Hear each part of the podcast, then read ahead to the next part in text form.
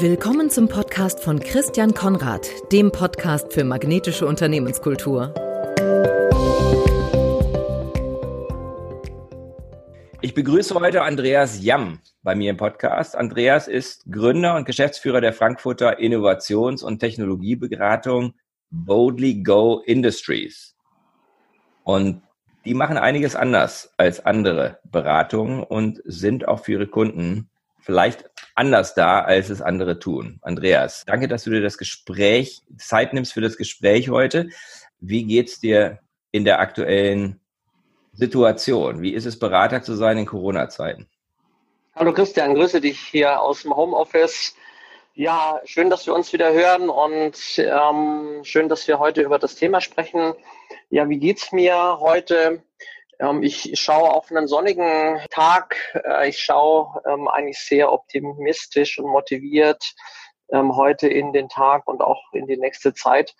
Ja, äh, wir haben ja momentan alle, glaube ich, Herausforderungen und die Krise äh, liegt hinter uns und begleitet uns aktuell. Von daher wie unser Motto ist so schön formuliert, mutig in die Zukunft, be bold, werden wir hier be bold sein und das auch meistern. Ja, der Name ist ja bei euch quasi Programm. Boldly Go, ja. also das passt eigentlich super gut in die Zeit. Und das Thema Transformation, Veränderung, was jetzt in aller Munde ist, weil es einfach sein muss, das habt ihr schon viel, viel früher begonnen. Mhm. 2015 habt ihr euch auf den Weg gemacht und habt ein sogenanntes soziokratisches Führungsmodell eingeführt. Ich glaube nicht, dass alle wissen, äh, die mhm. hier zuhören, was das beinhaltet. Magst du das mal ein bisschen erläutern mhm. und auch darüber sprechen, was euch eigentlich motiviert? Also warum habt ihr das gemacht? Ja, gerne. Ja, man muss ein bisschen äh, verstehen, wo wir herkommen und ähm, was der damalige Zeitpunkt ja bedeutet hat. Wir sind ja eine Beratung, die schon länger im Markt unterwegs ist. Wir sind 2001 als Technologieberatung gestartet und ich habe seit ja noch viele Jahre davor Beratungen äh, gemacht und war vorher auch äh, in der Managementberatung unterwegs und dann eben selbstständig und habe mir immer dann äh, den Kopf zerbrochen, ja, wie funktioniert das eigentlich? als Team und ähm, dann natürlich in der Rolle als Geschäftsführer und, und Führungskraft kann man einfach einen Modus finden, dass man Menschen ähm, hat und Mitarbeiter hat, die ja Entscheidungen auch eigenverantwortlich äh, angehen können und welche Rahmenbedingungen braucht es dafür. Und in der Rolle als damals als Geschäftsführer äh, ich irgendwie auch einen Weg gesucht habe, mich aus diesem Bottleneck heraus zu bewegen und nicht immer die letzte Instanz sein zu müssen, also auch eine Entlastung für mich zu finden, dann ja im Umfeld geschaut und ich habe lange Jahre mit einem bekannten Freund, der auch Organisationsentwickler ist, äh, darüber gesprochen, was kann man dann eigentlich anders machen? Ja, mhm. ähm, außer diese klassische Denke von Führungskraft und oder Teamverantwortung. Mhm. Ich führe per Dekret oder per Macht. Und äh, dann haben wir verschiedene Organisationsprinzipien uns angeschaut ähm, und äh, da gab es dann schon in der Literatur solche Dinge wie Holocracy, ähm, mhm. ähm, das aus USA rüber geschwappt ist mhm. und was dann schon bei dem ein oder anderen Unternehmen mal so auch pilotiert wurde und wir haben dann aber das äh, Pendant dazu gefunden, soziokratisches Kreismodell, was so in Non-Profit-Organisationen stark etabliert war, schon zur damaligen Zeit und mhm. haben uns das genauer angeschaut und gesagt, okay, eigentlich im Prinzip könnte das auf uns passen, ja, mhm. weil es eben genau damit ähm, einhergeht, Teams und ähm, Teams so auszustatten, eigenverantwortliche Entscheidungen zu finden ähm, und ja, alle Kollegen an Bord mit in diese Prinzipien einzubinden und ich als einzelne Führungsperson in der Organisation ähm, eben dann nicht mehr das Bottleneck sein muss oder auch nicht mehr immer dann die Verantwortung tragen muss, sondern dass wir einen, einen gemeinschaftlichen Gestaltungsprozess haben. Mhm. Und das haben wir dann angestoßen und waren auch froh, dass das Soziokratie-Institut äh, aus Österreich die Frau Strauch, die da führend ist, uns mit begleitet hat und ja, wir so quasi auch als kleines Pilot oder als Leuchtturmprojekt äh, fungiert haben. Ja, und so ist es eigentlich gestartet, äh, dass wir da reingesteuert sind und ähm, ja, das Experiment quasi auch zum damaligen Zeitpunkt unternommen haben, Verantwortung neu zu denken und ähm, Entscheidungen neu zu denken. Sehr cool. Was ist denn jetzt, wenn man mal ganz konkret in euren Alltag reingeht? Also ich stelle mir jetzt mal vor, ich bin jetzt Kunde bei euch. Ich jetzt, bin jetzt Geschäftsführer von einem mittelständischen Unternehmen mit 500 Mitarbeitern und ich arbeite mit Boldly Go Industries, um beim, um die Digitalisierung und agiles Verhalten voranzutreiben. Mhm. Was ist dann anders, wenn ich mit euch arbeite, als wenn ich jetzt mit, keine Ahnung, McKinsey arbeite? Ja, ja. vielleicht wirst du dann erstmal irritiert sein, dass vielleicht ein junger Kollege bei dir aufschlagen wird und äh, mit dir dann schon über gewichtige Themen diskutieren wird aber das ist aber bei ähm. McKinsey auch so. Das ach so, ist das da auch so? Da sind auch irgendwelche, da sind auch irgendwelche noch, noch, noch kaum äh, geschlüpft, frisch geschlüpfte Hochschulabsolventen, die ja? meinen, sie hätten die Weisheit mit Löffeln gefressen. Ne? Ja, ja, das vielleicht schon, aber, aber die werden, glaube ich, ähm, nicht mit dir sprechen, sondern die werden wahrscheinlich nur abgerechnet zum Senior-Tarif und ähm, arbeiten dafür. Okay. Ähm, aber äh, im Grundsatz ist es so, dass dass wir versuchen, auch jüngere Kollegen sehr schnell in die Rolle zu bringen, äh, ja, auf Augenhöhe mit dem Kunden zu sein, verantwortlich zu sein für die Thematik. Ähm, und das ist sowohl auf beiden Seiten, äh, sowohl auf natürlich erstmal ungewohnt für den jungen Kollegen als auch für den Kunden. Mhm. Aber weil wir ähm, jetzt clevere Leute an Bord haben, funktioniert das auch gut.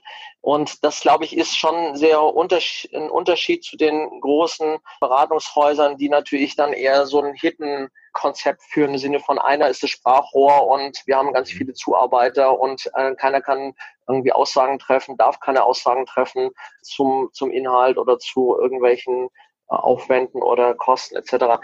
So und ähm, das, das ist natürlich erstmal ein, ein Unterschied, äh, den man sofort im ersten Moment sehen wird.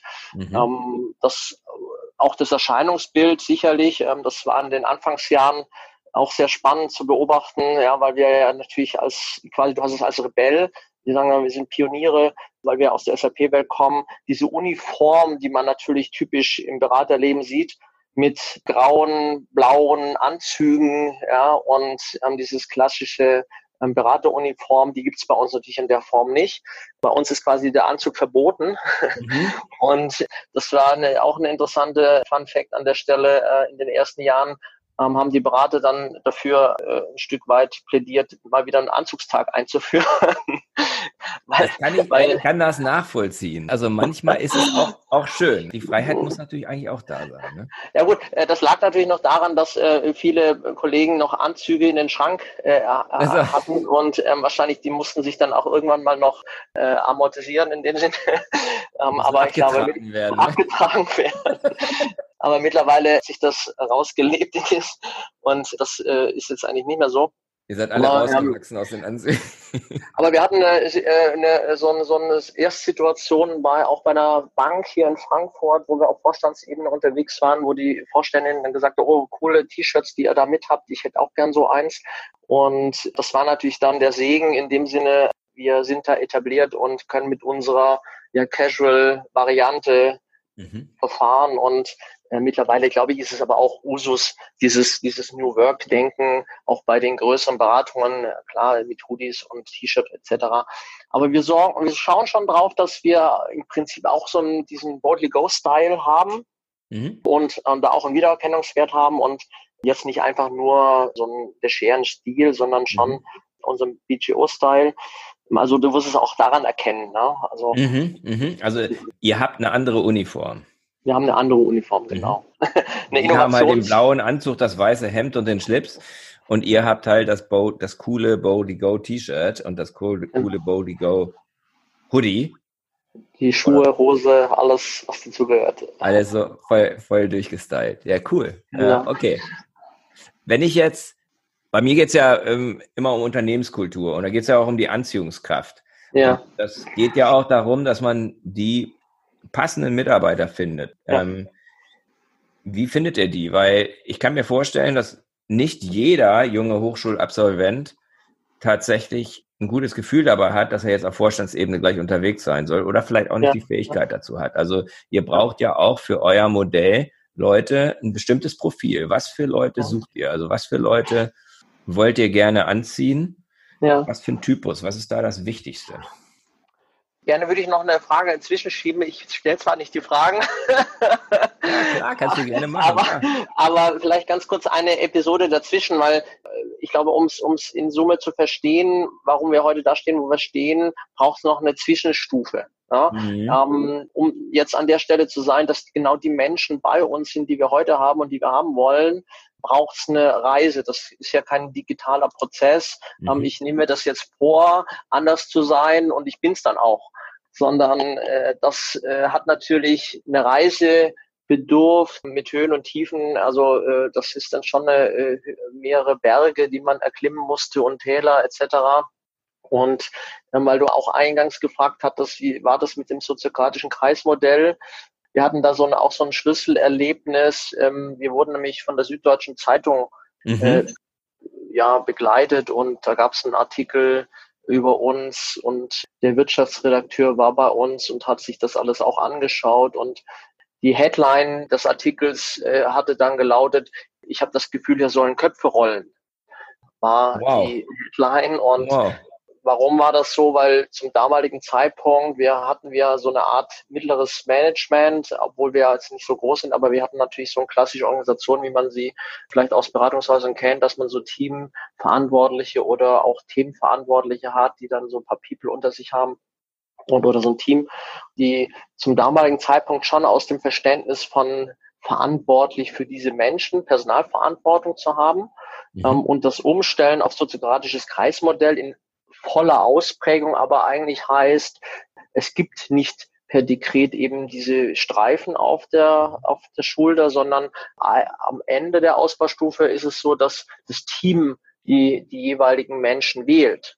Ja. Ähm, und das hat dann schon äh, sehr stark dazu geführt, dass diese Kollegen eigentlich gesagt haben, hm, ist, bin ich dann in meiner, meinem Verständnis von äh, Führung und Rolle hier noch richtig aufgehoben.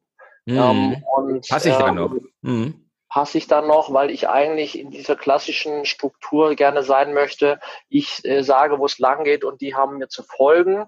Ähm, und wenn ich ja am Ende vom Team gewählt werden könnte, würde ich ja vielleicht meine Macht verlieren. Und das hat dann in der Folge auch dazu geführt, dass ein sehr starker Sortierungsprozess, und da kommen wir, denke ich, auch noch drauf zu sprechen, ähm, auf dieses wer passt uns, wer passt nicht zu uns, dann gefolgt ist und diese Menschen auch das Unternehmen verlassen haben. So, das heißt, ähm, es ist ein, ein, Prozess entstanden, der dazu geführt hat, dass Menschen das Unternehmen verlassen haben und eben Menschen, die eher ähm, jetzt äh, dieser neuen Denke unterwegs sind, dazugekommen sind. Und heute strahlen wir sicherlich genau das aus, dass wir Menschen den Freiraum geben und die Fähigkeit geben, ja, sich einzubringen, kreativ mitzudenken, zu gestalten. Und das ist ein längerer Prozess, das, dort anzukommen. Und das ist das, was heute, denke ich mal, für uns im Markt auch sichtbar ist. Und deswegen bewerben sich genau diese Menschen heute bei uns, die das mögen. Die gerne das so arbeiten wollen. Ne? Gerne die, so arbeiten. Ja, genau. ja.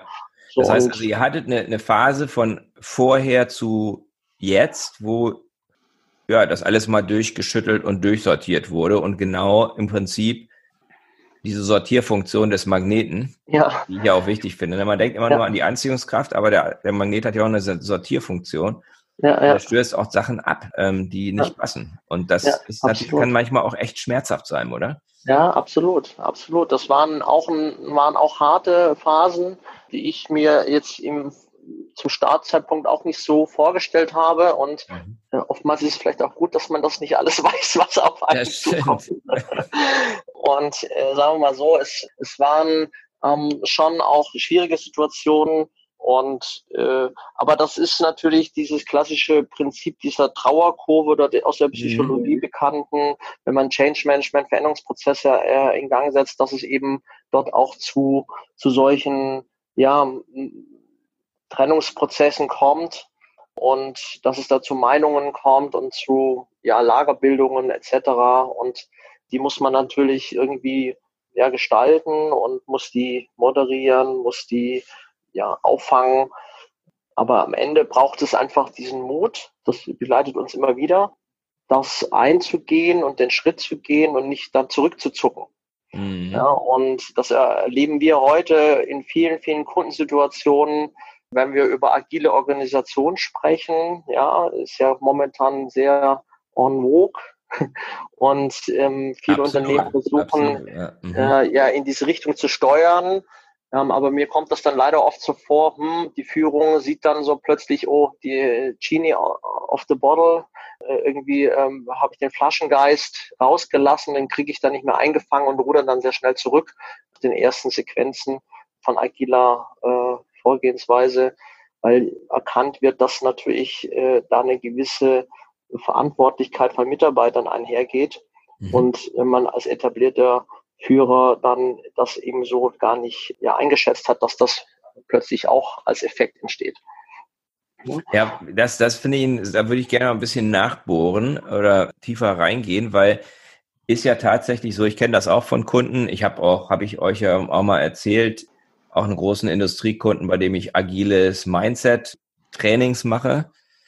Und ich finde es immer ganz, ich denke da immer viel drüber nach. Das ist immer toll, diese Trainings zu machen. Ich frage mich immer, was bleibt. Mhm. Wie ist da eure Erfahrung? Also wenn jetzt jemand herkommt und sagt, wir wollen gerne agil werden, und das passiert ja wahrscheinlich, das ist ja wahrscheinlich ein sehr vereinfacht, ein Angang, wie Kunden auf euch zukommen, oder? Mhm. Ja, absolut. Wie geht er da ran? Wie macht er denn klar, was die eigentlich, was das eigentlich bedeutet? Ja, also äh, da sind auch immer, schlagen natürlich immer so zwei Herzen in der Brust, ja, ähm, und weil wir leidenschaftlich an die Themen drangehen, werden wir es wahrscheinlich wirtschaftlich nicht äh, so machen, wie es die meisten vielleicht Beratungen dann machen würden.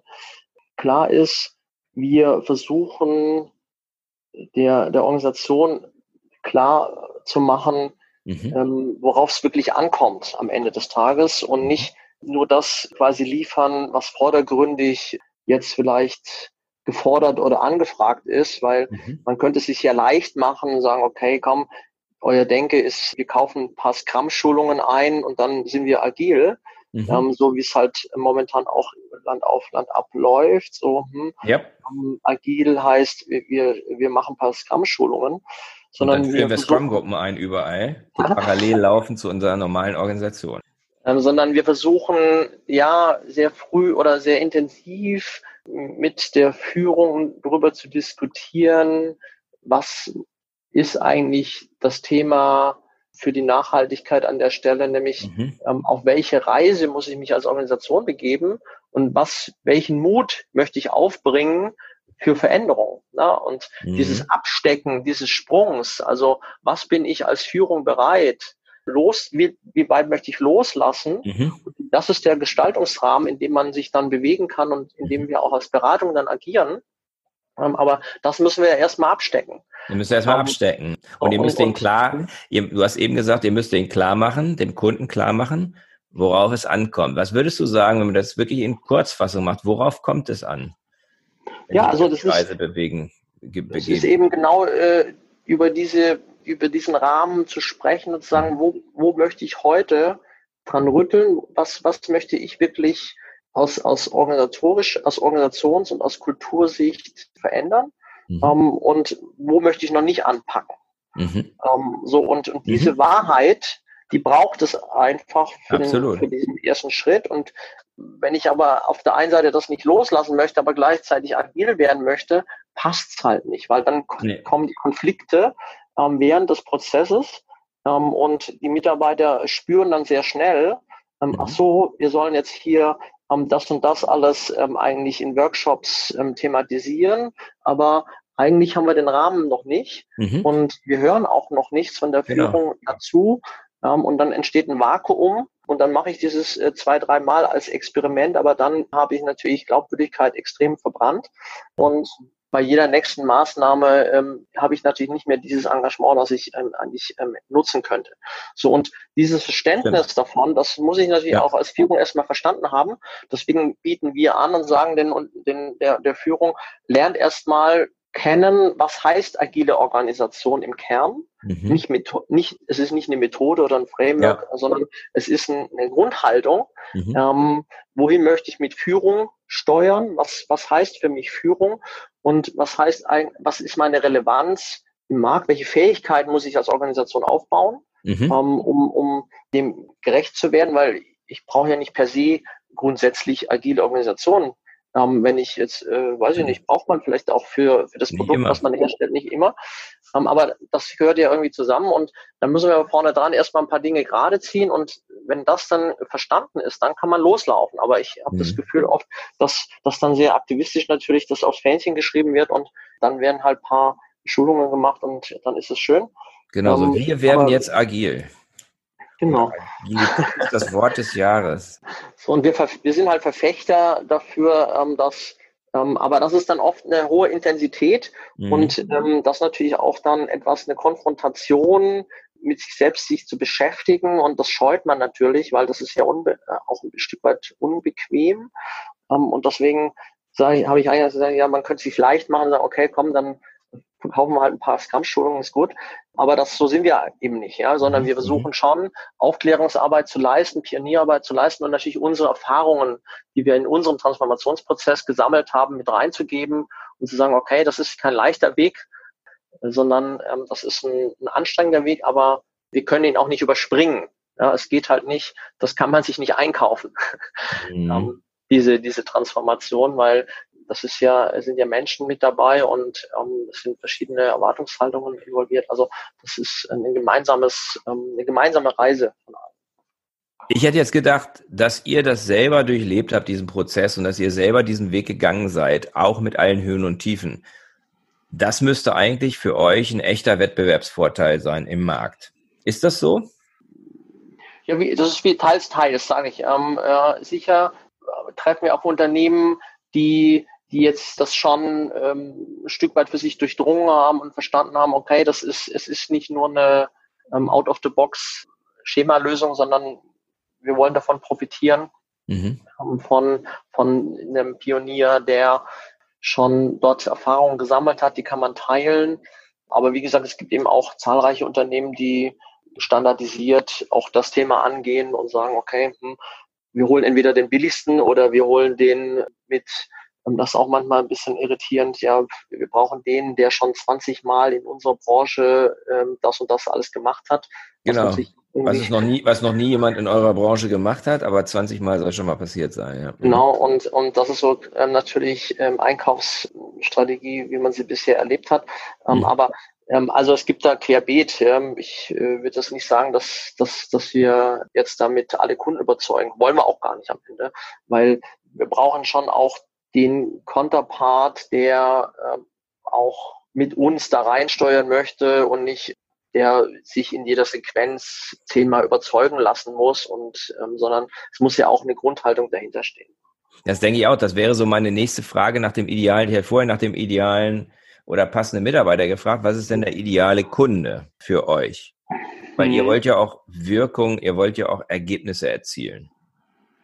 Ja, ähm, das äh, ist eine gute Frage. Da sind wir auch immer am, am intern am, am, am erörtern. Wir haben ja auch so eine Initiative mit den Disruptive Champions ins Leben gerufen. Und das ist so eine Neuinterpretation von diesen Hidden Champions, die man ja so vor Augen hat. Also die, die geheimen ähm, oder die äh, intimen Markt-Champions, ähm, haben wir ja in Deutschland sehr viele, auch gerade in der Industrie. Hm, und weil wir ja sehr viel mit Technologie machen, bietet sich das an, zu sagen, okay, ihr wart bis dahin jetzt erfolgreich. Äh, jetzt haben wir aber etwas, äh, was von außen kommt, ähm, was da Digitalisierung heißt und neue Geschäftsmodelle. Hm, wie geht ihr damit um und passt das, was ihr als, als Denke aus der Vergangenheit habt, noch auf die Zukunft. Mhm. Und äh, da stoßen oftmals natürlich unterschiedliche Paradigmen zusammen. Mhm. Und deswegen haben wir dieses Thema Disruptive Champions äh, formuliert, also äh, zu identifizieren, was gibt es an Vorreitern im Markt, die für sich schon verstanden haben, okay, wir müssen jetzt einen Sprung machen und in diese neue Welt eintauchen, auch wenn sie unsicher ist. Mhm. Und kann man daraus lernen und kann man den anderen Unternehmen vielleicht damit auch Kraft geben oder mhm. ja, Beispiele geben, äh, dass es, dass es gelingen kann. So und was sind unsere äh, Kunden, mit denen wir am liebsten dann verfahren? Natürlich mit den Kunden, die jetzt schon einen ersten Schritt gemacht haben, für sich erkannt haben, dass es relevant ist. Ja. Ähm, die Unternehmen, die sagen, ja klar, wir, wir befinden uns in so einer neuen, in so einem neuen Zeitalter. Wir ähm, würden gerne den Schritt machen, brauchen aber an der Stelle den Reisebegleiter. So verstehen wir ja. uns nämlich als der, der mhm. ähm, auf dieser Reise in die Zukunft begleiten kann. Und wir brauchen jemanden, der ähm, uns die Impulse gibt, der uns auf dieser Reise eben Sicherheit bietet, etc. Mhm. So. Und ähm, mhm. das sind aber dann schon Unternehmen, die, die das für sich angenommen haben, dass es eine Relevanz gibt. Ne? Weil wir haben noch ganz viele Unternehmen, die für sich noch nicht angenommen haben, dass, dass sie eine Veränderung brauchen. Könnt ihr überhaupt mit denen arbeiten? Mit denen, die es noch nicht angenommen haben? Ja.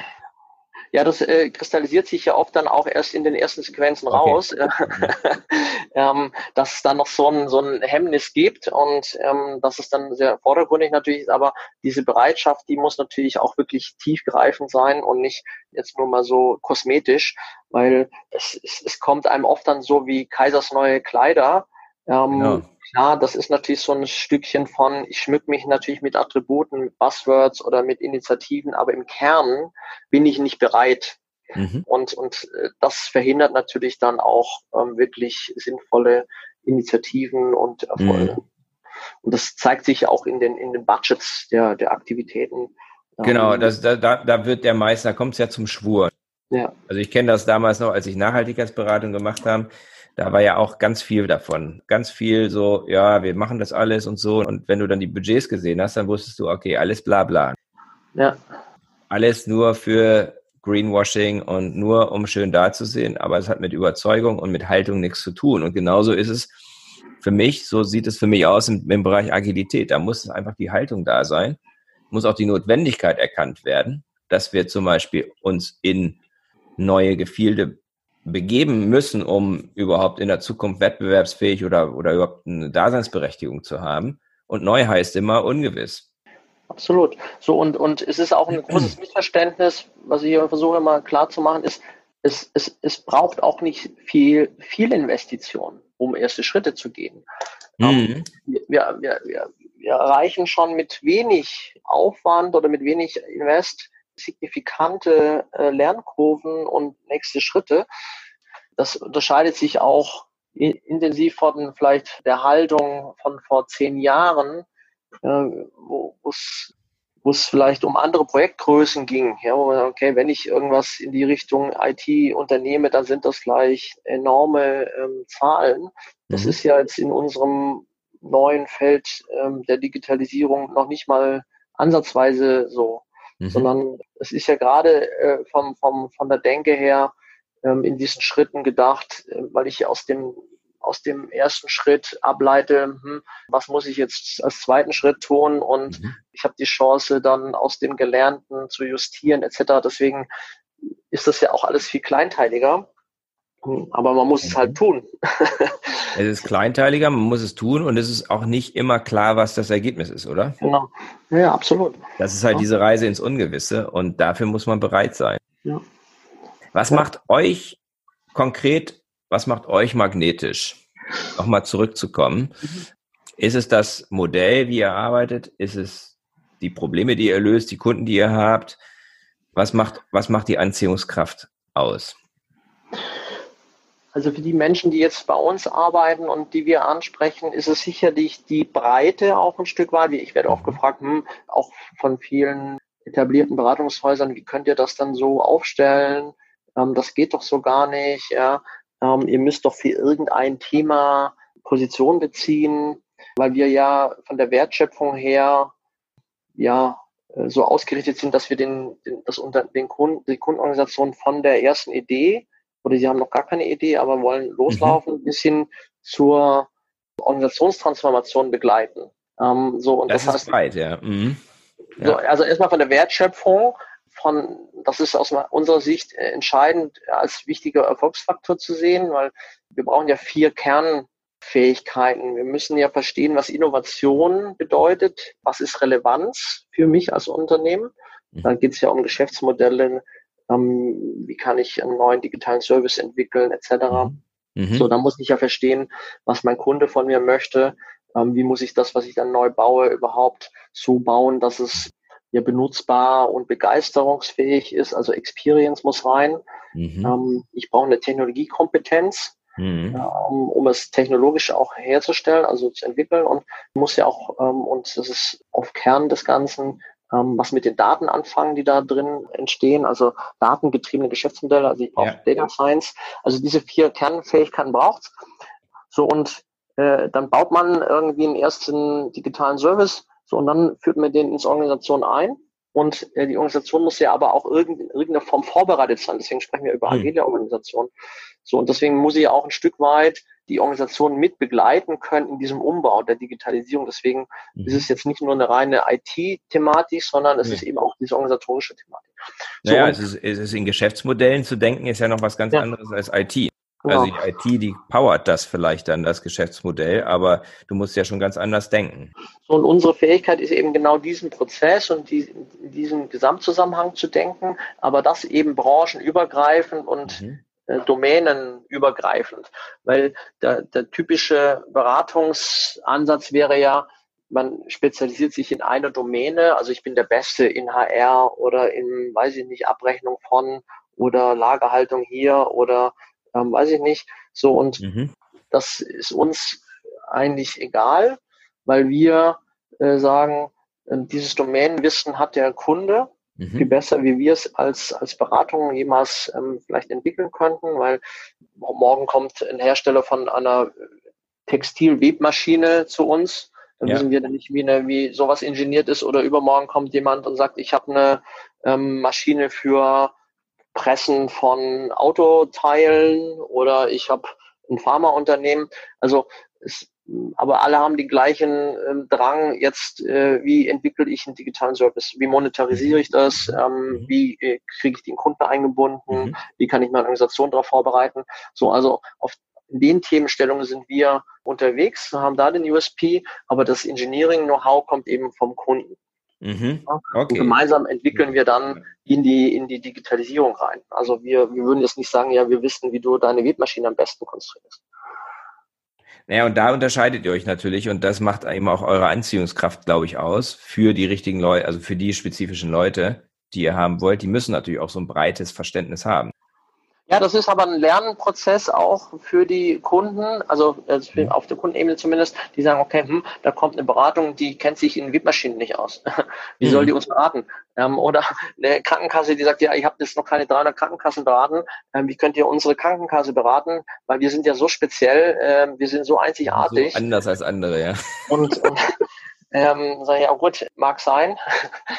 aber auch für Sie haben wir sicherlich was im Angebot. Natürlich, klar, äh, ist ja bei uns nicht anders. Äh, als, als Organisation hat man natürlich einen gewissen USP und aber jetzt die Prozesse sind natürlich schon sehr ähnlich. Ja, ja klar. So, und ja. als, als, als Mitarbeiter ähm, habe ich natürlich, und das ist das, was ich sagen wollte, habe ich natürlich den Vorteil oder die Möglichkeit, in sehr viele Themen rein zu, zu gucken, ähm, in ähm, verschiedenste Aufgabenstellungen, und eben das, was ich ganz am Eingangs erwähnt hatte, mit dieser verantwortlichen Rolle sofort loszulegen.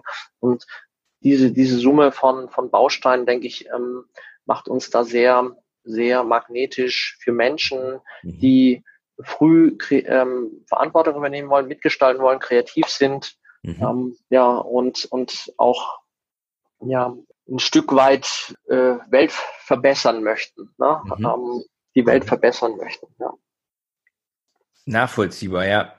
Ihr habt sicherlich auch Kunden, die entweder offen oder insgeheim darüber klagen, dass sie häufig nie, dass sie eine hohe, zu hohe Fluktuation haben oder dass sie Schwierigkeiten haben, die richtigen Leute zu kriegen. Was, was würdest du denen raten, sollten sie als allererstes tun, um ihre Anziehungskraft zu erhöhen, um magnetischer zu werden? Gut, Jetzt könnte man natürlich äh, sagen, um, ob, ob ich da der beste Ratschlaggeber bin.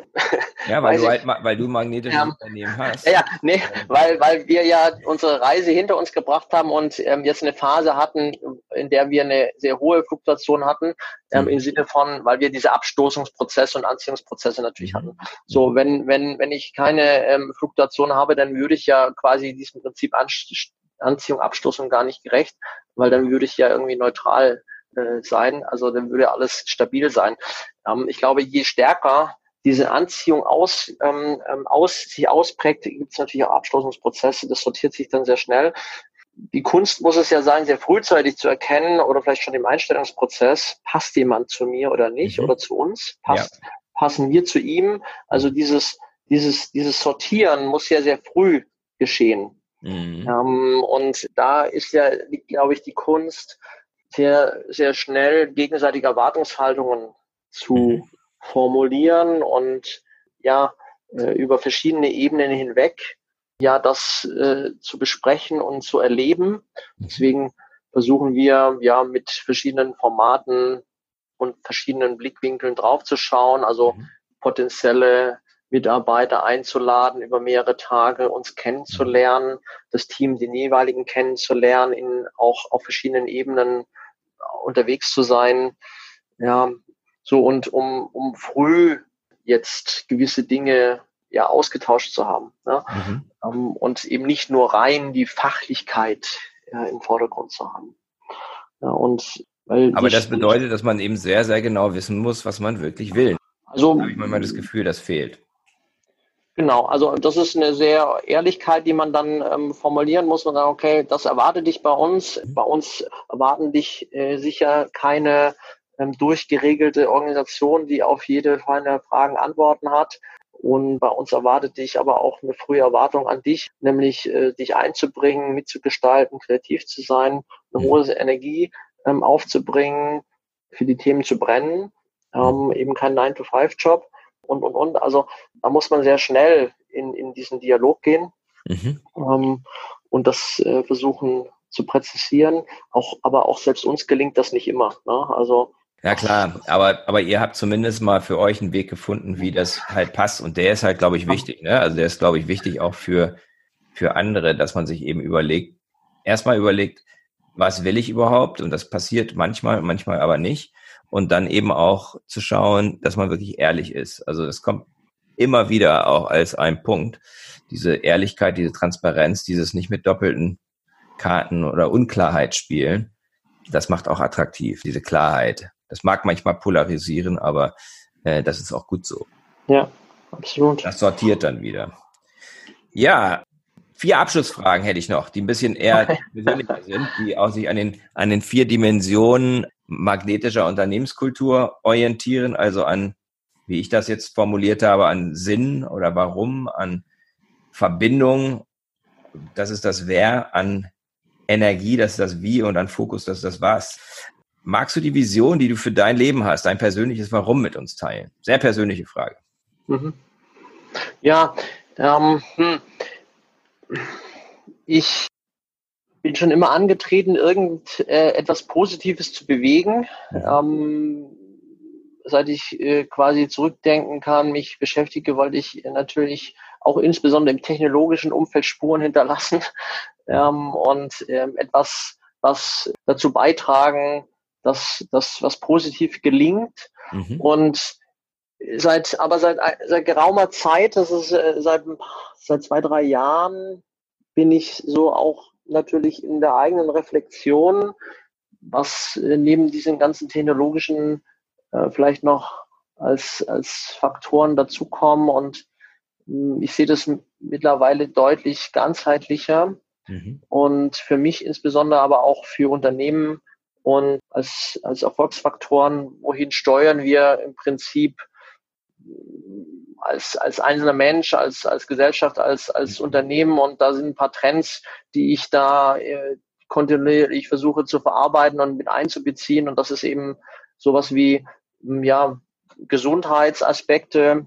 Mhm. Ähm, das ist sowas wie, ja klar, die ganzen Themen Ernährung, Tiere, Nachhaltigkeit, mhm. ähm, Energie. Da haben wir auch intern jetzt gerade vor kurzem mit allen Kollegen darüber äh, diskutiert, wo können wir uns insbesondere als Innovationsberatung ähm, auch äh, weiterentwickeln, ähm, wo können wir Werte verändern, ähm, um da nachhaltiger zu werden oder Nachhaltigkeitsthemen zu bedienen. Ähm, und was mich auch sehr inspiriert hat, waren jetzt Themen rund um Gemeinwohlökonomie. Mhm. Mhm. Ähm, auch die Zukunftsinstitute vor Jahren schon das, das Thema strapaziert, äh, Beyond ähm, Growth. Also was kommt eigentlich nach Wachstum oder kann Wachstum für Unternehmen die einzige Zieldimension sein und was heißt eigentlich Ökonomie und das ist äh, sehr spannend zu sehen, auch gerade jetzt in der Krisenzeit, welche Auswirkungen das natürlich mit sich bringt. Na klar. Ähm, und äh, wir hoffen ja alle, dass das äh, Unternehmen aus, aus den Dingen ähm, Lernschleifen ziehen. Mhm. Ähm, aber gerade heute Morgen habe ich jetzt äh, nur am Beispiel, jetzt, äh, klar, es ist gern strapaziert, das Thema Fußball. Jetzt heute Morgen kam auch gerade schon wieder der Bericht, oh, die, die, die FL hat nichts daraus gelernt. Ähm, hinter den Kulissen ist das gleiche Hauen und Stechen um, um Gelder und Lizenzen, weiß ich nicht, was alles wie ist, und ist, ist leider zu befürchten, ja. So, und wir steuern natürlich in vielen, vielen Bereichen auf, auf solche auf solche Sackgassen zu, ähm, ob es jetzt Ernährung ist oder ob es ähm, Mitarbeiter sind und und und. So und dann werden gibt's braucht es einfach neue Konzepte und das ist das, was mich ähm, persönlich ja wie so ein visionsmäßig antreibt, mhm. genau das mit einzubeziehen und zu verändern und mhm. Unternehmen zu formen, was dem gerecht wird. Mhm. Ähm, und ähm, noch vielleicht noch ein, ein letztes, äh, was ich da anbringen wollte, ist ähm, der Professor Harald Welzer, ähm, den ich da verfolge, der ist auch sehr spannend, der ja hier das Thema mit seinen Utopien formuliert hat, jetzt alles könnte anders sein. Ähm, und das ist eine gute Parallele, weil das treffen wir in Unternehmen auch sehr oft an. Wir würden es ja äh, gerne machen, aber dafür muss erstmal noch das und das alles schon noch ähm, äh, ja und das ist, das ist, das Problem und ne? mhm. ähm, darf, bevor wir das machen muss erst noch das natürlich gelöst sein und und und also mhm. man, man, man man formuliert sich so eine Art ähm, wir würden diese diese diese diese Zukunftsbild ja gerne machen aber es ist halt das und das noch nicht gelöst mhm. und das ist eigentlich ähm, eben der der Bremshebel auf dem alle stehen, um sich selber natürlich zu attestieren, ich muss ja nichts verändern. Ja, so die Absolution. Ja, ja. so und, und äh, wir müssen einfach lernen, ähm, eben ein, eine Zukunft zu bauen, die pragmatisch ist und sofort beginnt und nicht erst, weil das und das noch nicht da ist, kann ich es noch nicht angehen. Mhm. Und ähm, das ist, glaube ich, ein sehr wichtiges. Wichtige, und das bewegt dich. Also daran mitzuarbeiten, dass das halt, ja, das finde ich toll. Was, so. sind deine, was sind deine drei wichtigsten Beziehungen? Gut, meine drei wichtigsten Beziehungen sind, ähm, gibt äh, ganz klar, das ist meine Frau natürlich, Nicole, ähm, meine Hunde, Kaspar und meine Firma. Das sind die drei ja, cool. ja, ähm, cool. wichtigen Beziehungen, die ich habe, mit denen ich auch mein Leben teile in dem Sinne mhm. ähm, und mein, mein Austausch und alles ähm, klar, mit dem ich äh, mich beschäftige. Was gibt dir Energie, all das voranzutreiben? immer wieder neu durchzustarten mit Kunden, mit Mitarbeitern, da dein Bestes zu geben. Wo Gut, das ist ähm, dieser, dieser, dieser, die Energie äh, merke ich, ähm, weil ich ja auch das Ernährungsthema angesprochen habe. Ich habe vor einigen Jahren jetzt, oder wir haben jetzt vor einigen Jahren auch äh, da das, das Rad geändert und haben einiges umgestellt in unserem Leben, wo ich sehe, dass, dass es mir viel mehr Energie gibt, ja, wenn ich ähm, auf mich mehr achte, mhm. wenn ich da auch äh, das besser verstehe und das sei es der, der Spaziergang mit, mit dem Hund, sei es ähm, die Fahrradrunde oder weiß ich nicht, ähm, aber natürlich auch, wenn ich mit meinem Team äh, spreche und das Team ähm, wenn ich da in begeisternde Augen schaue und mhm. freudiges, ähm, äh, freudige Energie habe, ähm, dass, dass wir ein neues Thema haben, dass wir einen Kunden äh, aufgebaut haben und und und. Also das Team gibt mir natürlich auch viel Energie zurück. Mhm. Ähm, also das alles ähm, gibt mir dann am Ende die Kraft und ähm, ja ähm, auch das wieder zurück, was, was äh, ich da ähm, investiert habe, klar. Mhm. Jetzt kommt schon der nächste, muss ich mal kurz. Letzter Punkt, was ist dein Fokus für das kommende Quartal, sage ich mal? Was ist dein unmittelbarer Fokus aktuell? Was ist deine Priorität?